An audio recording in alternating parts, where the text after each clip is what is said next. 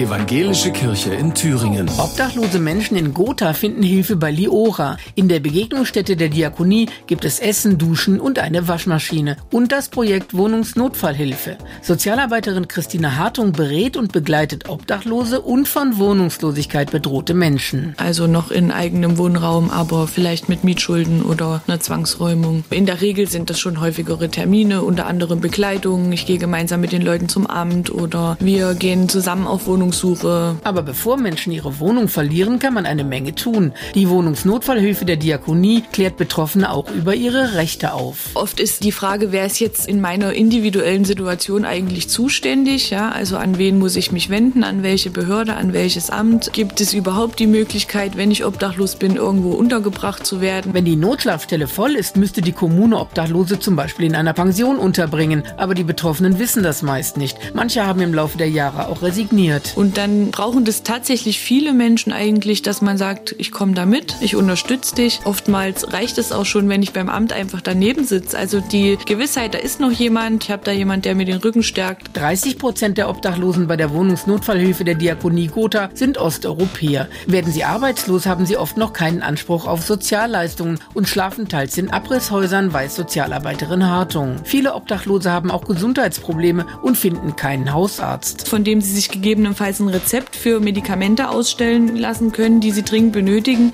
Beispielsweise jemand ist stationär im Krankenhaus aufgenommen, kommt raus, braucht einen Nachsorgetermin, eine Krankschreibung. Denn ohne Krankschreibung gibt es vom Jobcenter kein oder weniger Bürgergeld. Eine Abwärtsspirale. Dringend nötig wäre eine Anlaufstelle für unbürokratische medizinische Versorgung von Obdachlosen, sagt Christina Hartung. Genau, die Leute sind auch immer wieder Gewalt ausgesetzt. Allein da gibt es immer mal wieder den Bedarf zu sagen, oh, da gibt es jetzt eine Platzwunde, das muss sich mal jemand anschauen. Also wir sind oft hier mit Verletzungen konfrontiert. Andrea Terstappen, Antenne Thüringen, evangelische Redaktion.